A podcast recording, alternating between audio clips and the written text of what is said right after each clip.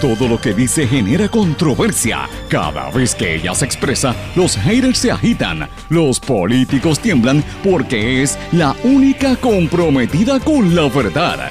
Periodista, bloguera, relacionista licenciada, analista de la noticia, escritora y le dicen la provocadora en las redes sociales. Y ahora comienza en blanco y negro con Sandra Rodríguez Coto. Bienvenidos a su programa en blanco y negro con Sandra para hoy lunes 27 de julio del 2020. Le saluda Sandra Rodríguez Coto. El mal periodismo mata. Hoy converso desde México con el periodista Vicente Serrano, reconocido como un pionero en el periodismo independiente desde sus plataformas mediáticas, que tiene millones de seguidores en todo México y Centroamérica. Y vamos a estar hablando sobre lo que es el periodismo libre versus el chayoteo en la prensa y en los medios de comunicación, los periodistas que venden su conciencia por intereses políticos o intereses económicos. Con eso iniciamos la Semana de la Prensa y la cobertura que vamos a estar hablando sobre este rol fundamental en una democracia y que tanto necesitamos en Puerto Rico el, ejercicio del periodismo libre y sin miedo. Herida la salud en Puerto Rico, también iniciamos una investigación en nuestro seguimiento al tema de salud. Vamos a hablar de lo que está ocurriendo a nivel de salud en las cárceles. Nombrado al FEI por Wanda Vázquez, no reclamará el puesto a la fuerza. Para junio ya pueden haber 200 millones de dosis de una vacuna contra el COVID, anuncia Bill Gates, y esto aumenta las teorías de conspiración. Y hoy se conmemora el natalicio de don José Celso Barbosa, un negro olvidado. Vamos a conversar un poquito sobre la vida de este importante prócer en estas y otras noticias las vamos a estar conversando a través de su programa en blanco y negro con Sandra por una serie de emisoras que son las más fuertes en cada una de sus regiones, en sus respectivas plataformas digitales, aplicaciones para dispositivos móviles o en sus redes sociales. Y estas emisoras son WMDD, el 1480 AM Fajardo San Juan, X61, que es el 610 AM en Patillas y toda la zona del sureste de Puerto Rico, el 94.3 FM también en Patillas, Guayama, todo el sureste, Radio Grito, WGDL 1200 AM Lares y todos los pueblos adyacentes, WYAC 930 AM desde Cabo Rojo, Mayagüez, todo el sureste del país, WIAC 740 AM desde San Juan para toda la zona metropolitana y gran parte de Puerto Rico. Y WLRP 1460 AM Radio Raíces, La Voz del Pepino en San Sebastián. Me puede escuchar también en formato podcast en todas las plataformas disponibles. De hecho, se puede hasta suscribir a nuestra página en Anchor y ahí puede tener todo el archivo de estos programas. A las 8 de la noche se retransmite de manera diferido por la plataforma web radiocromática.com y como siempre usted me puede escribir a través de las redes sociales Facebook y LinkedIn en Sandra Rodríguez Coto, Twitter e Instagram en SRC Sandra o nuestro correo electrónico en blanco y negro con Sandra arroba gmail.com. Pero vamos de lleno con el programa que usted no se puede perder la entrevista que vamos a presentar a continuación. En blanco y negro con Sandra Rodríguez Coto. Bienvenidos a su programa en blanco y negro con Sandra, comenzando la semana y comenzando también eh, la semana de la prensa que inicia hoy. Les anticipo que vamos a estar hablando con distintos periodistas locales e internacionales sobre el ejercicio del periodismo y la entrevista de hoy usted no se la puede perder, venimos en breve con eso. Pero antes de hablar de la Semana de la Prensa, brevemente quiero mencionarles que estamos investigando en nuestro seguimiento a lo que ocurre en el Departamento de Salud y de hecho adelantamos parte de esto durante el fin de semana, la situación que están experimentando los hospitales privados y el gobierno ante el aumento tan dramático en los casos de COVID. El COVID sigue creciendo en Puerto Rico, más de 15 mil eh, contagios, ¿verdad? Y personas entre los que son confirmados y los que son casos probables. Así que esto es importante. El, crecimiento ha sido exponencial y esto se debe a las aperturas el día 4 de, de julio y otros eventos. Esto va a seguir creciendo. La pregunta es si los hospitales privados van a poder aguantar este golpe. Eh, y esto pues llama poderosamente la atención porque el gobierno le ha dado sobre 300 millones de dólares en subvenciones a los hospitales, primero por el programa de CARES, la ley CARES, eh, programa de asistencia a hospitales eh, como parte de, los desembolsos de esta ley del coronavirus y por otras asignaciones adicionales. Y es interesante porque mucho del sistema de salud en Puerto Rico fue privatizado y cuando se privatizó la idea era que iba a dar un mejor servicio que el gobierno.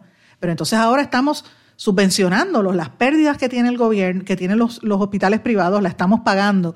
Se ha privatizado la ganancia, porque todos hicieron dinero cuando compraron los hospitales, y ahora se ha socializado la pérdida y, y las deudas. Y esto es el problema que nosotros enfrentamos en Puerto Rico, porque siguen dándole dinero a los hospitales y el centro médico, que está recibiendo muchos pacientes, porque los, algunos hospitales, sobre todo los hospitales que han estado en quiebra o en problemas serios a nivel financiero, ni siquiera quieren admitir a los pacientes de COVID. Y entonces eh, el problema es bien serio. Los admiten, dicen que tienen bronquiolitis o catarro, los tienen uno o dos días y los mandan para centro médico. Y en centro médico no dan abasto. Esa es la realidad. ¿Qué está pasando con el gobierno que le da el dinero al sector privado y no se lo da al gobierno mismo? Pues ahí tenemos un problema serio. Y como si eso fuera poco, hay un proyecto de ley del senador Héctor Martínez para darle el acceso a la tarjetita de la reforma a los eh, guardias penales. También hay un proyecto y hay una intención de aumentar la partida de dinero que se le da a los confinados por parte de la reforma, se le daría más dinero. Eh, y el cálculo que se está haciendo preliminarmente es que una empresa se podría llevar sobre 15.1 millones de dólares, por lo menos si, si el cálculo son como 7 mil presos, 7 mil confinados a una tarifa promedio de reforma que son 180 dólares, es como eh, al mes 1.2 millones al mes, que uno lo multiplica por un año y el contrato sería de 15 millones. La pregunta es, ¿a qué bolsillo va ese dinero? ¿Quién se va a quedar con ese dinero? Eh, ¿Y por qué eh, siguen aumentando la partida cuando se supone que esos fondos los pague la Administración de Corrección. Estamos investigando por ahí, vamos a seguir hablando de este tema, sobre todo ante la preocupación tan grande que hay por los casos de coronavirus que están aumentando la cantidad de presos confinados que trajeron a Puerto Rico de Estados Unidos. Puerto Rico se ha convertido como en el dumping place de, toda esta gente enferma. Traen presos enfermos, traen turistas que vienen y se creen que son dueños del país, escupen, el, escupen a la gente, eh, orinan en la calle y andan sin ningún tipo de recato, sin mascarilla, no guardan el distanciamiento social y la policía no interviene con ellos, pero claro, contra los que protestan sí. Ahí es que usted ve la doble vara y eso hay que denunciarlo. Pero mis amigos, como les dije, estamos en la Semana de la Prensa y vamos a hablar un poco sobre el rol fundamental que tiene el periodismo en Puerto Rico. Mis amigos, esta semana inicia la Semana de la Prensa y yo quiero traer a colación unos temas que vamos a estar escuchando en los próximos días, voy a estar compartiendo con ustedes temas relacionados al ejercicio del periodismo, a la prensa libre y más que nada a la importancia que tiene que la prensa diga la verdad para que la gente se entere de las situaciones. Ahora mismo, por ejemplo, con el proceso de privatización de la Autoridad de Energía Eléctrica, con lo que está ocurriendo en el dinero que viene de ayudas federales que no acaba de llegar, el dinero del desempleo, del, ¿se acuerdan lo de PUA y cosas así por el estilo? Es importante que haya una prensa fiscalizando, haciendo las preguntas que la gente quiere saber. Pero esa prensa cada día es más difícil de encontrar porque los medios, las empresas mediáticas, han ocurrido muchísimas cosas. Por un lado, desplazan a los periodistas y ocupan en ese espacio, ponen ahí abogados, casi siempre políticos o ex políticos o ex legisladores e incluso hasta ex convictos a hablar y a usurpar los espacios que le corresponden a periodistas.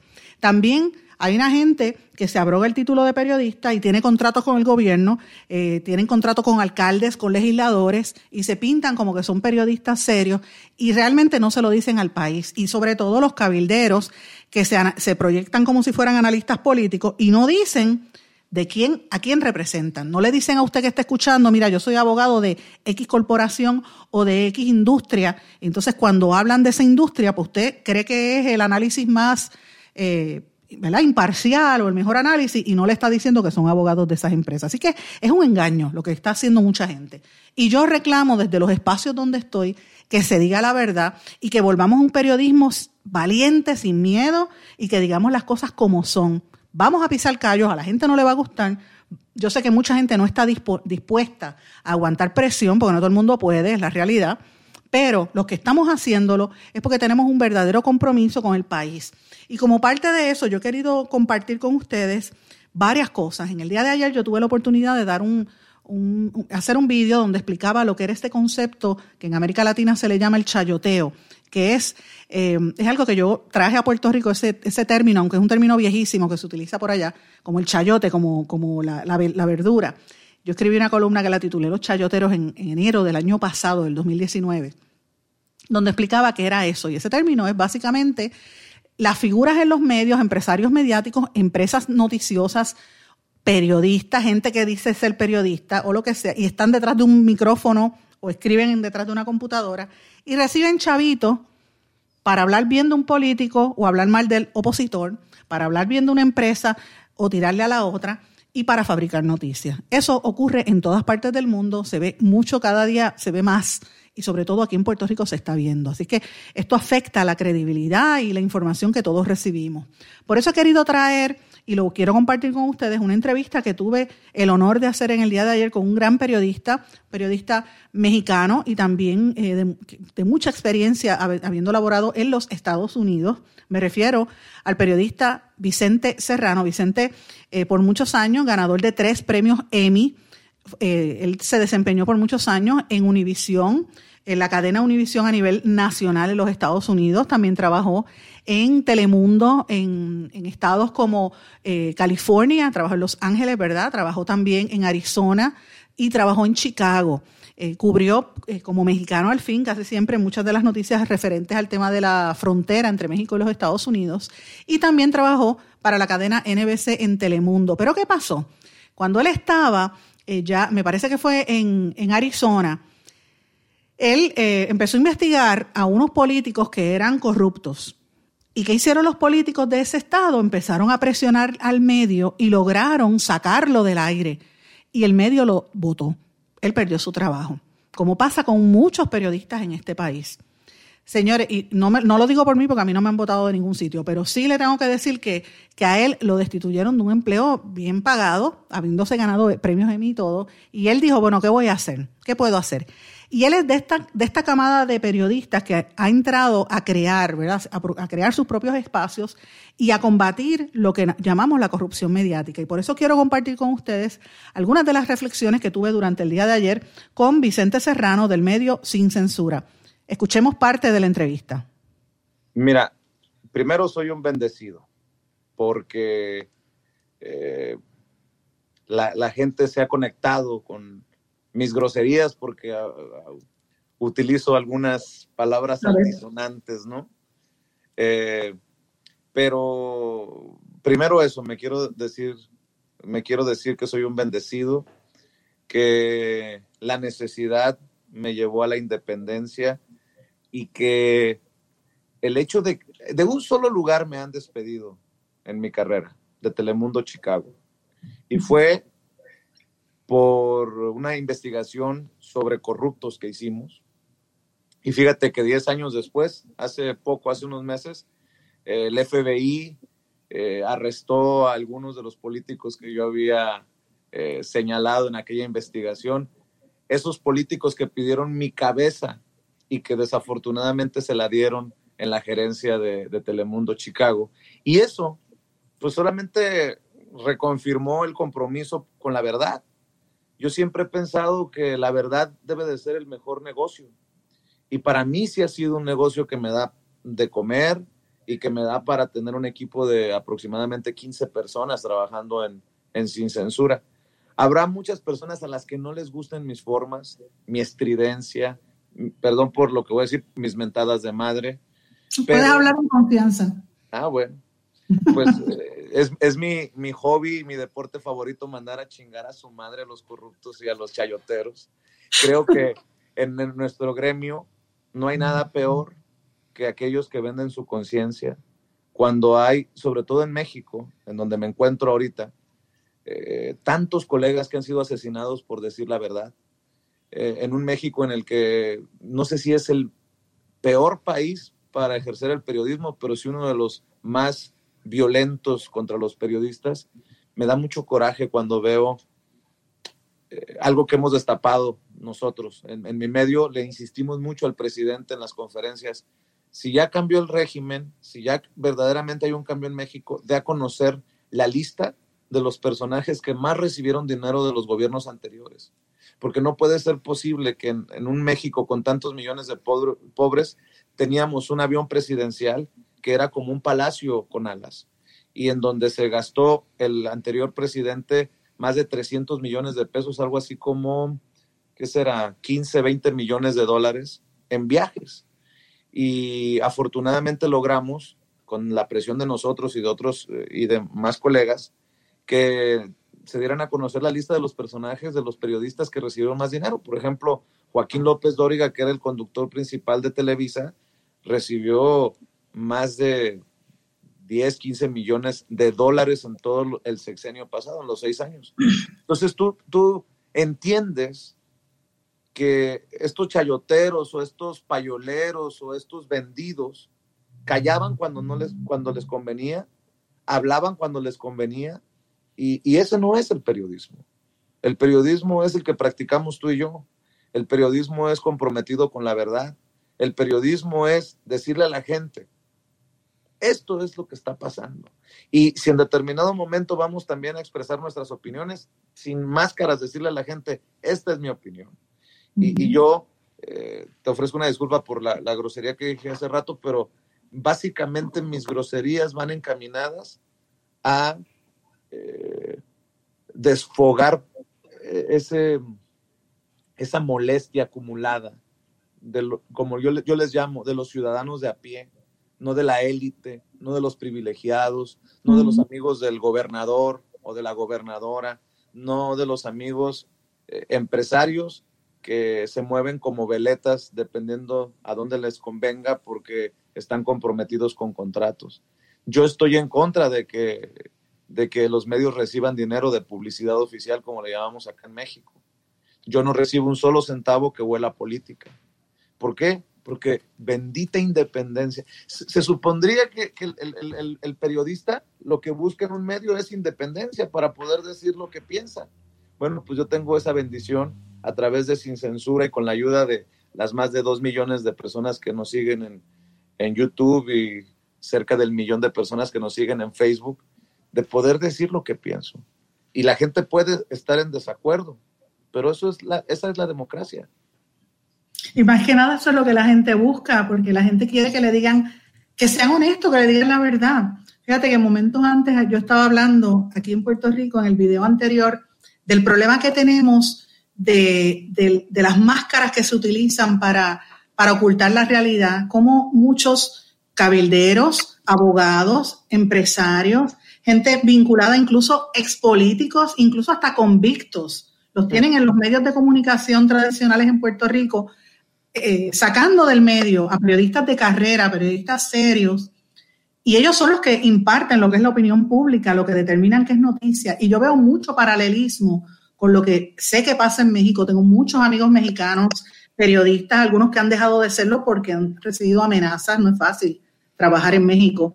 Eh, y veo unos paralelismos cuando tú tratas de, de, desenmascarar una realidad. Ahora mismo en México vi que tú estabas hablando de las negociaciones con con la situación de la compañía eh, eh, eléctrica, de servicio, me parece que es esa, la, empresa energética. La Comisión Federal de Electricidad. Es, ¿Cómo se llama?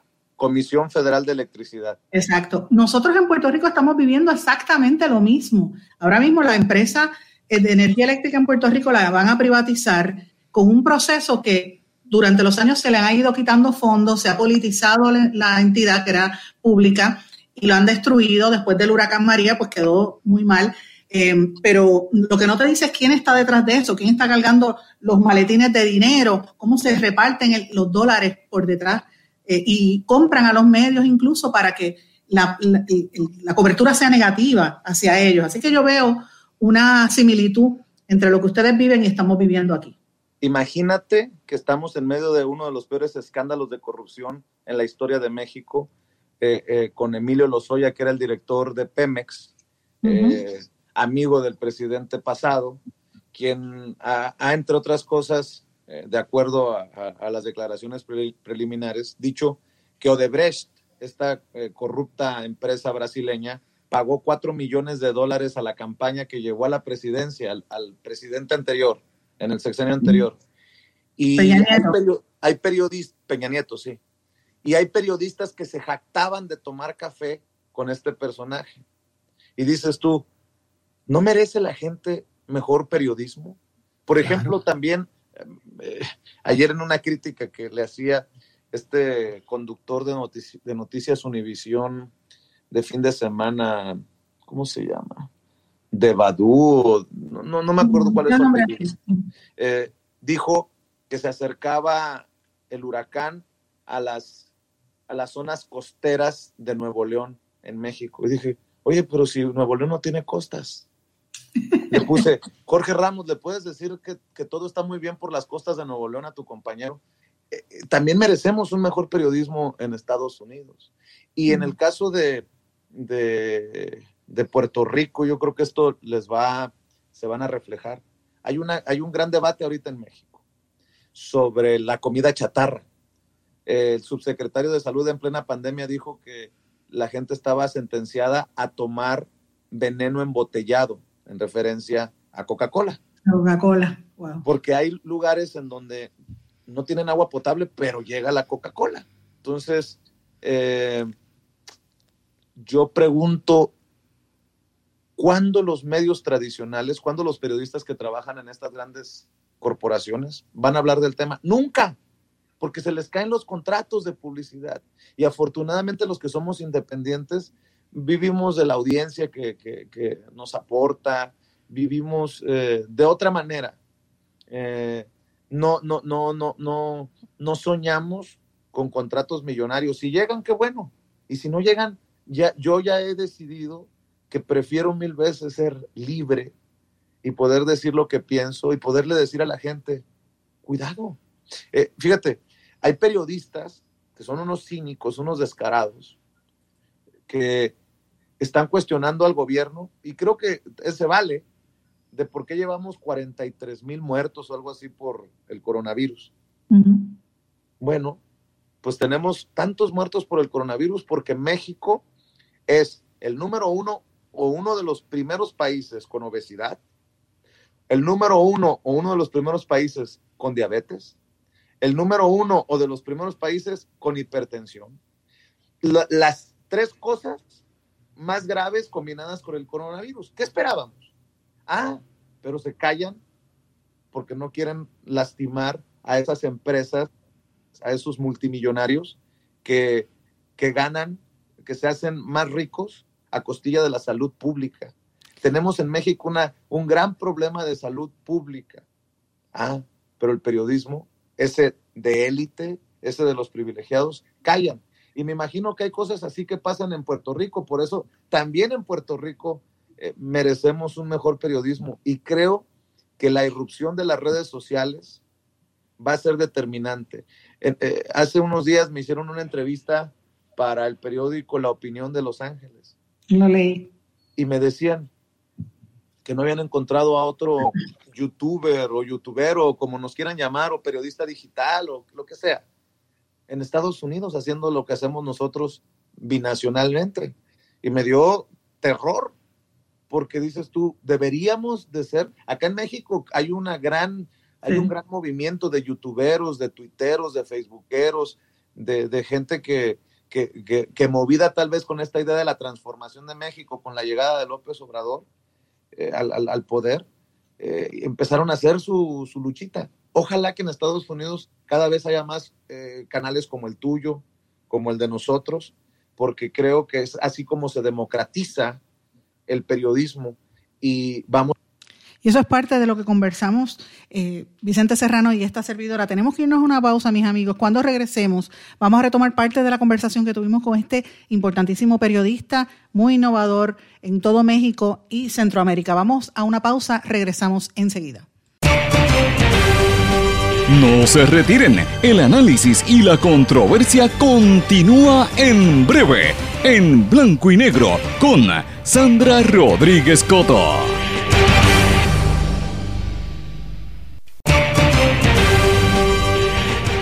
Y ya regresamos con el programa de la verdad, en blanco y negro, con Sandra Rodríguez Coto.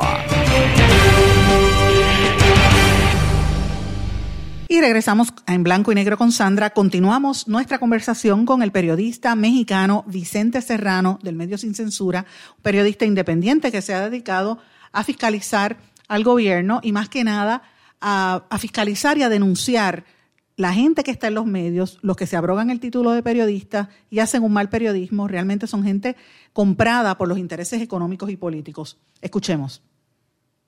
hasta ahí. Además, la gente debería de desconfiar de los periodistas, de los que habla bien un político, porque el periodista no está para hacer relaciones públicas para un político, está para, pues, para preguntarle lo que se le tiene que preguntar y decirle lo que se le tiene que decir. El día que un político a mí me diga, ay Vicente, qué buen periodista es, desconfíen de mí, porque yo no quiero halagos de los periodistas. Quiero que me dejen hacer mi trabajo y que acepten las entrevistas eh, bajo su propio riesgo. Y, yo sé que hay muchos, eh, ahorita eh, hay muchos políticos que están muy descontentos conmigo, pero pues es porque pues uno hace su chamba. Malo fuera que, que tú y yo pasáramos a la historia como esos que yo critico acá en México, que se iban a tomar una, una tacita de café con el corrupto que hoy están en la cárcel, con el, corrupto que hoy está en la cárcel. Y además tenían el descaro de escribir columnas diciendo que se tomaban un café con los personajes. Dices tú, que, que, la gente, afortunadamente en México, y ojalá que, no, también en Puerto Rico yo lo aplaudí cuando las marchas, las manifestaciones multitudinarias, yo aplaudí, decía, qué bueno que el pueblo eh, reclama sus espacios públicos, qué bueno que el pueblo abre los ojos, porque solamente el pueblo salvará al pueblo. No esperemos que los políticos eh, solucionen eh, los problemas. Por eso hay que, por eso hay que saber elegir. Hay que buscar siempre hacer mejores elecciones. Y una cosa que no te había dicho, creo que lo peor una, de las situaciones peores que yo puedo ver es eh, la de esos periodistas que, que la juegan de imparciales. Una imparcialidad. Eso no existe. No, no. O sea, que, a mí me dicen, oye, ¿qué, objetivo? No, no, no. Yo no soy objetivo, porque yo tengo mi opinión. Y ya por dar mi opinión es subjetiva. Pero por lo menos me quito la máscara y te digo, esta es mi opinión. Pero con mucho respeto por lo que voy a decir, ¿cómo puede jugar la de objetivo Jorge Ramos? Dice que uno de los hombres más poderosos de los medios y, hasta reconocido por la revista Time, cuando critica a Bolivia, y, no, no, no, no quiero que aquí se tome a que estoy defendiendo a nadie, pero critica a Bolivia, a Evo Morales y mm, poco dice del golpe de Estado critica a Maduro, se enfrenta con Maduro, pero poco dice de los intentos de golpe de Estado financiados por Estados Unidos. No dice nada de la represión en Chile del gobierno conservador de Piñera. Nada dice de Lenin Moreno y la represión en, Ecuador. Nada dice de, y, te puedo dar una lista. Entonces, sí. pues qué objetividad. Vamos a ser sinceros, quitémonos la pinche máscara, como digo yo, y tengamos los suficientes pantalones. pantalones. Para, para poder asumirnos. No, importa si tú eres demócrata o republicano. Pero dilo. Dilo. ¿Sabes? Cuando Trump lo criticó, que lo sacó de una conferencia de prensa, ¿te acuerdas? Que se formó todo este debate.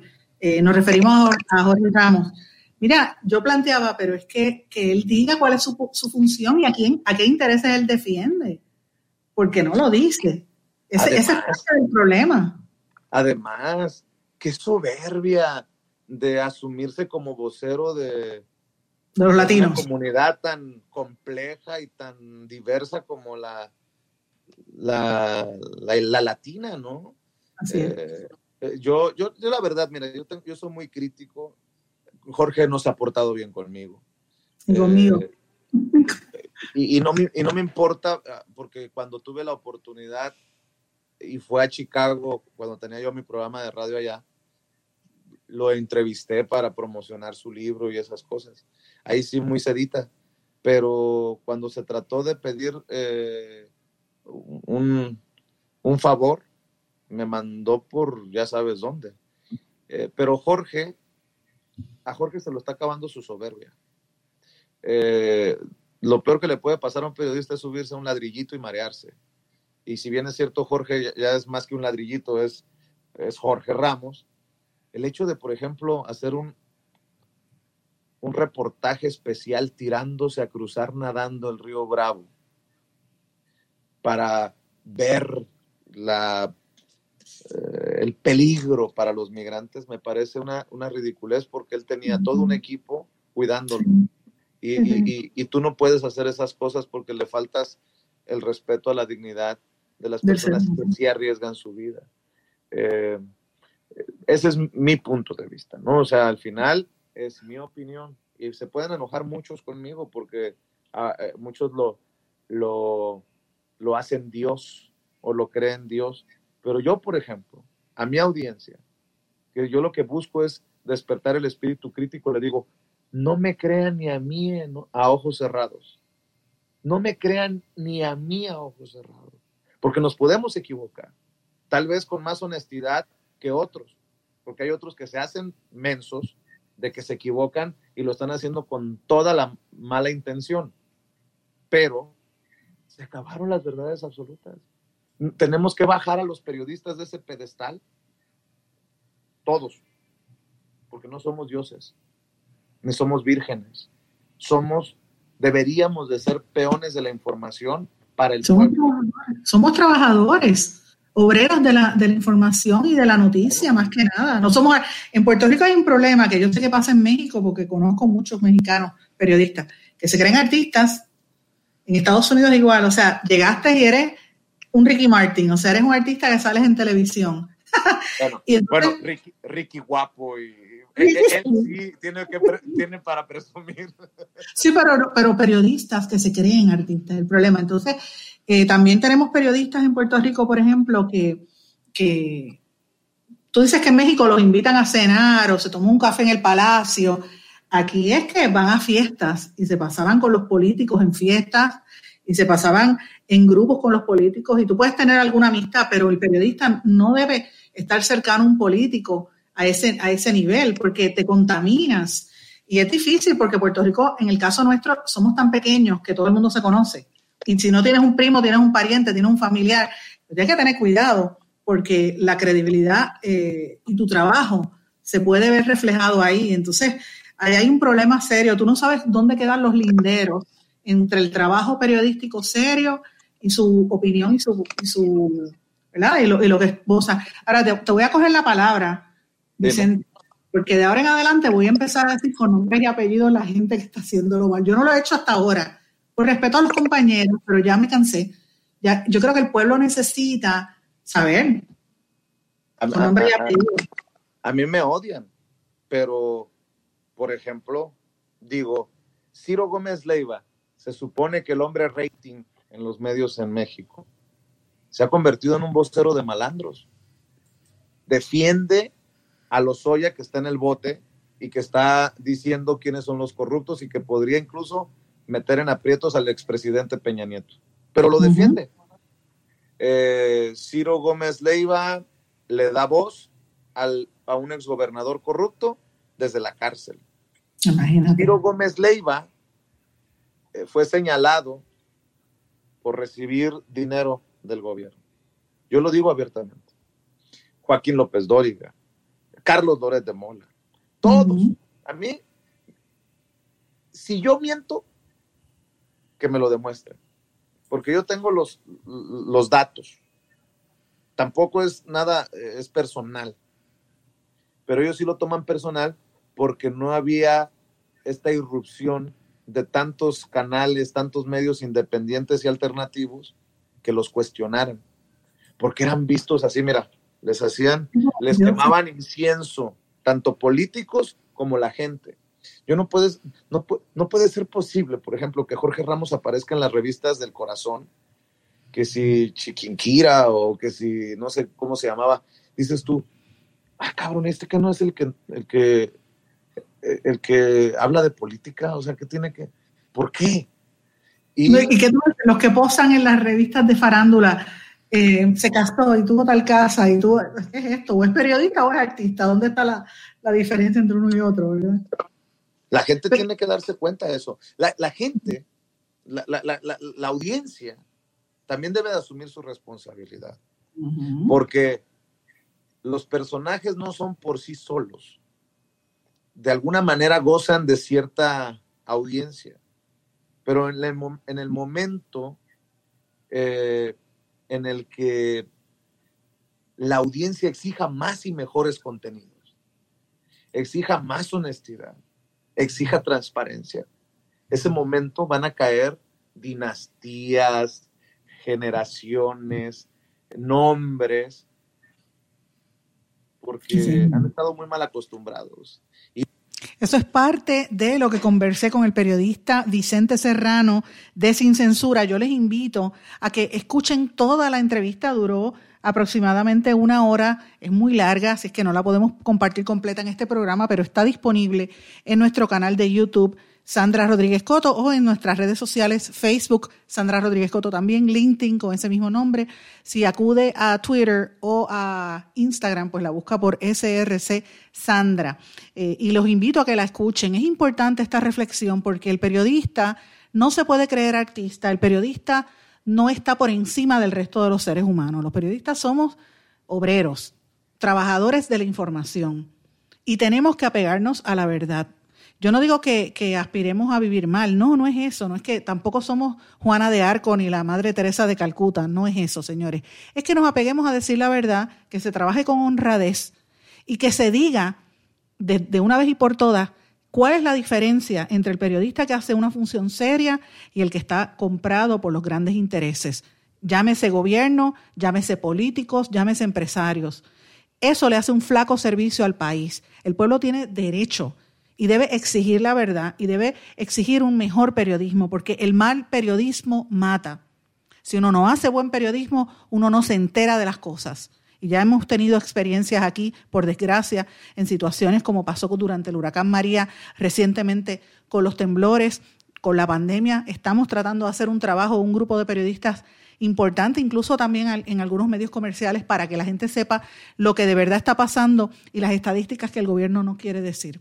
Así es que estemos atentos y ahora que, vienen estos, estos vientos y estas lluvias en los próximos días, estemos atentos al trabajo de la prensa y exijamos todos un mejor periodismo. Ese es el mensaje con el que quiero comenzar esta semana de la prensa durante el día de hoy.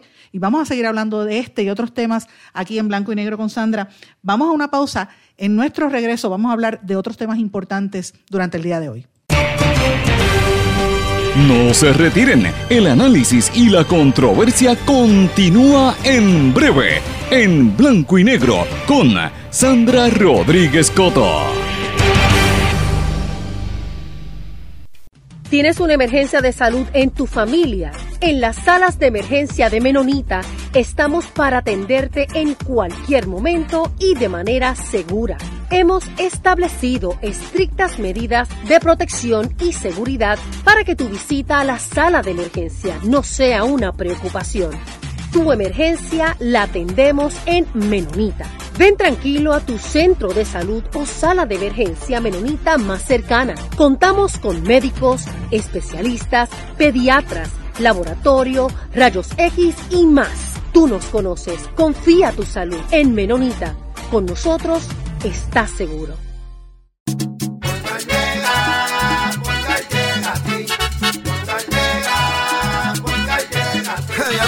Eso es lo que te responden, pero ahora botaron la ola. Porque ya no importa en qué parte de la isla estés. Si tuviste un accidente, mi gente de Poingal le llega a tu casa o trabajo para que no te complique. Con servicio en todas partes de la isla y el mejor servicio al cliente. Por eso y mucho más, yo Piru lo digo, yo quiero Poingal. ¡Duro!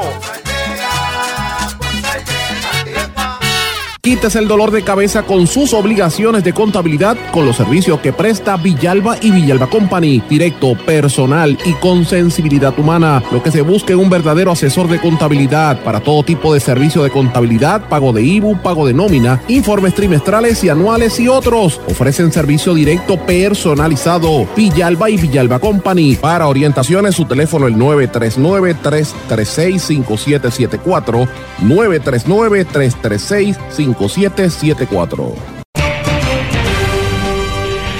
Y ya regresamos con el programa de la verdad en blanco y negro con Sandra Rodríguez Coto. Regresamos a esta parte final de En Blanco y Negro con Sandra. Tengo mucha información, así que voy a ir rápido sobre algunos temas que yo creo que son importantes y que tenemos que estar eh, analizando durante el día de hoy. Quiero por lo menos mencionarles y usted pues va a poder buscar más información sobre esto. Este fin de semana la campaña política ha arreciado en casi todos los municipios. Iban caravanas o por lo menos las guaguas tumbacocos o comepava, como le digan, las guaguas de sonido con la música de los distintos y los anuncios de los distintos candidatos estaban en todas partes ya por lo menos algo, un atisbo de, elecciones cuando tenemos las primarias tan cerca. Yo había notado como un silencio generalizado, ya esto pues está cambiando. Pero la situación se está tornando cada día más difícil. En el Partido Popular, y de hecho estoy investigando algo que voy a sacar del Partido Popular en estos días, eh, relacionado a la contienda a la gobernación, uno de los candidatos a la gobernación. Pero en el Partido Popular hay polémicas serias con el anterior secretario eh, de Hacienda, estamos buscando información al respecto. Eh, vienen por ahí noticias bastante fuertes y se están matando algunos candidatos a las primarias. Lo mismo que está ocurriendo con el PNP, pero yo creo que la prensa le está prestando más atención al, Partido Nuevo Progresista que a los populares. Entre los PNPs, entre los nuevos progresistas, el alcalde de Ceiba, Angelo Cruz, dijo que, que si Pierluisi ganara las primarias, no va a hacer campaña con él. Mira qué situación. Están ya motín a bordo entre quienes se alinean con la gobernadora y quienes se alinean con el excomisionado residente Pedro Pierluisi. Y hablando de la gobernadora, en la polémica que comenzó la semana pasada con el nombramiento de Carlos Rodríguez Muñiz, el ex juez del apelativo y ex esposo de la mano derecha de la gobernadora, la fiscal, la jefa de fiscales Olga Castellón, pues este señor eh, que supuestamente no hacía política, resultó que también estaba haciendo política a través de sus redes sociales y que ustedes recordarán, la, gobernadora lo nombró una hora antes de que entrara a la sesión legislativa eh, y es, una, es algo serio que una persona que era juez eh, se preste para estos procesos político-partidistas, ¿verdad? Él ha hecho unas expresiones, emitió una aclaración bastante extensa diciendo de que él, eh, cómo fue el proceso de la juramentación, pero que no va a reclamar el puesto de fiscal especial independiente a la fuerza. A mí me parece que esto es solo el comienzo, el tip of the iceberg o el, la punta del témpano de hielo en la polémica que va a haber entre la gobernadora y el FEI. Y este tipo de cosas yo creo que le hace mucho daño a la gobernadora cuando estamos tan cerca de unas primarias. Miren, hay que pasar la página, hay que hablar de los asuntos importantes, pero mientras sigan haciendo estas transacciones por debajo de la mesa y trayendo gente... Eh, con una, un proceso de bastante que genera mucha duda, porque en el preciso momento en que a la gobernadora le radican un informe y la acusan de corrupción, ella nombra a un fiscal para que se meta en esa, ese organismo del FEI a tratar de investigar. Esa es la impresión que da públicamente. Eh, y es, pues, deja mucho que desear sobre los procesos. Y por eso, pues, todo esto trasciende públicamente. Así que esto es bastante feo. Pero aparte de este tema que va a estar hablando durante esta semana, quiero mencionarles otros temas sobre el asunto del COVID y, las, y la enfermedad, ¿verdad? Bill Gates, el cofundador de Microsoft, acaba de anunciar em, que una empresa surcoreana que él financia podría fabricar 200 millones de dosis de la vacuna eh, para el coronavirus a partir de, junio. Eh, y esto es la compañía Bioscience, una farmacéutica que, respalda su fundación caritativa. Eh, y él dice pues que podrían conseguir inmediatamente. Ya esa empresa ha obtenido 3.6 eh, millones de dólares en fondos de investigación bajo la fundación de Bill y Melinda Gates. Y este tipo de movidas de Bill Gates aumenta todas estas teorías de conspiración que lo acusan de ser la persona que propagó el coronavirus por las expresiones que había hecho años antes de que esto empezara, de que venía una pandemia y que había que prepararse. Así que estas cosas pasan. Mientras tanto, la farmacéutica estadounidense Moderna empieza, empezó hoy la fase 3 de su ensayo con la vacuna experimental contra el COVID-19 y pues como dije logró la financiación, el financiamiento de gobierno hasta 955 millones de dólares según se anunció. El Biomedical Advanced Research and Development Authority supuestamente le va a ampliar la cantidad, le van a dar como 472 millones para que desarrolle lo antes posible esa vacuna. Ojalá que se dé para que la gente eh, baje y se pueda atender. Los casos globales del coronavirus superan los 15.5 millones de dólares. Eh, y perdóname, los 15 5 millones de personas, no de dólares. Es que el, el, costo, perdonen que le mencioné esto, pero el costo de atender a los pacientes del coronavirus es impresionante. Yo he estado mirando unas estadísticas y es, por eso me confundí un poco el número, pero es, impresionante la cantidad eh, de lo que les representa en, gastos y en costos para los hospitales de los Estados Unidos. Y cada día más gente se contagia con esta enfermedad.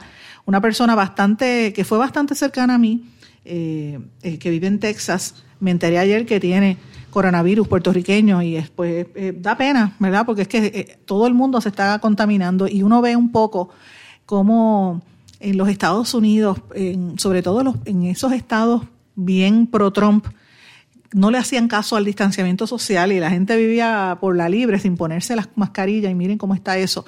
Y qué, qué casualidad que muchos de los que se afectan son minorías, puertorriqueños, negros, eh, nativos americanos, y eso es parte del problema que hemos estado denunciándolo aquí desde el principio del verano.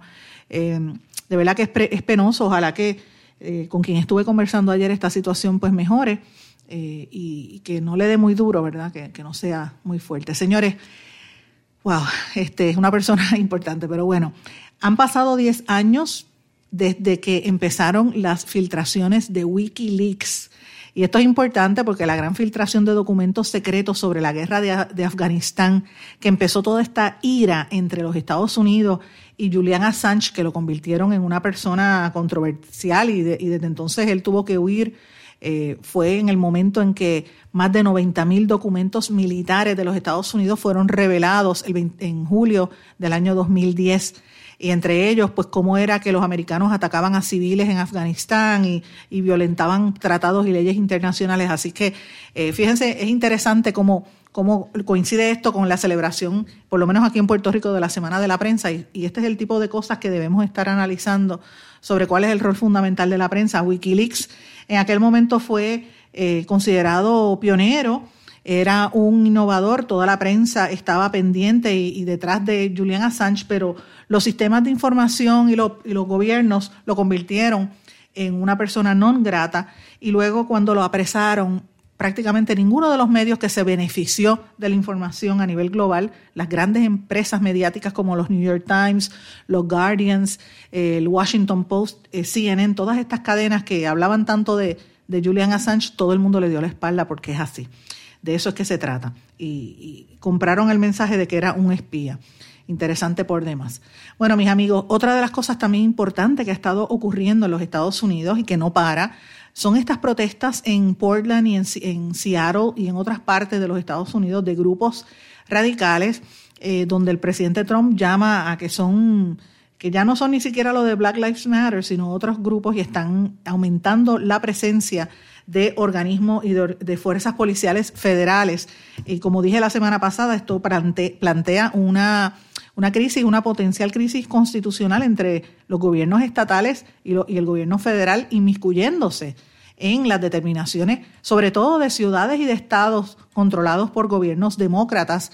Y todos sabemos que Trump está en una desesperada búsqueda de quedar bien y de tratar de mejorar, porque en una encuesta, por ejemplo, que se hizo en el, en el, entre sábado y domingo de este fin de semana, ya Biden se lo lleva en varios estados, así que Trump está luciendo muy mal, su reacción a lo del coronavirus pues ha sido nefasta. Vamos a ver qué pasa en estas próximas semanas. Yo creo que lo que compartimos aquí el viernes también, la actitud del legislador de Florida insultando a la puertorriqueña Alexandria Ocasio y la forma tan elegante que ella respondió, pues demuestra también un poco que ya la gente se está hartando de los estilos irrespetuosos, de faltarle respeto a las mujeres y a las minorías. Y yo creo que eso va a tener un reflejo en estas próximas elecciones. Y hablando de elecciones, mis amigos, estos últimos minutos del programa quiero dedicarlos a un tema importante, ¿verdad? Eh, que se llevó a cabo eh, durante el día de, ayer, el 26 de, el, el, perdón, hoy, 27 de julio. 27 de julio siempre se celebra el natalicio del prócer por, esta, por la estadidad José Celso Barbosa. Y yo siempre trato de traer a colación estas figuras históricas porque aquí en Puerto Rico, por desgracia, quien no conoce su historia siempre está abocado a, repetir los mismos errores.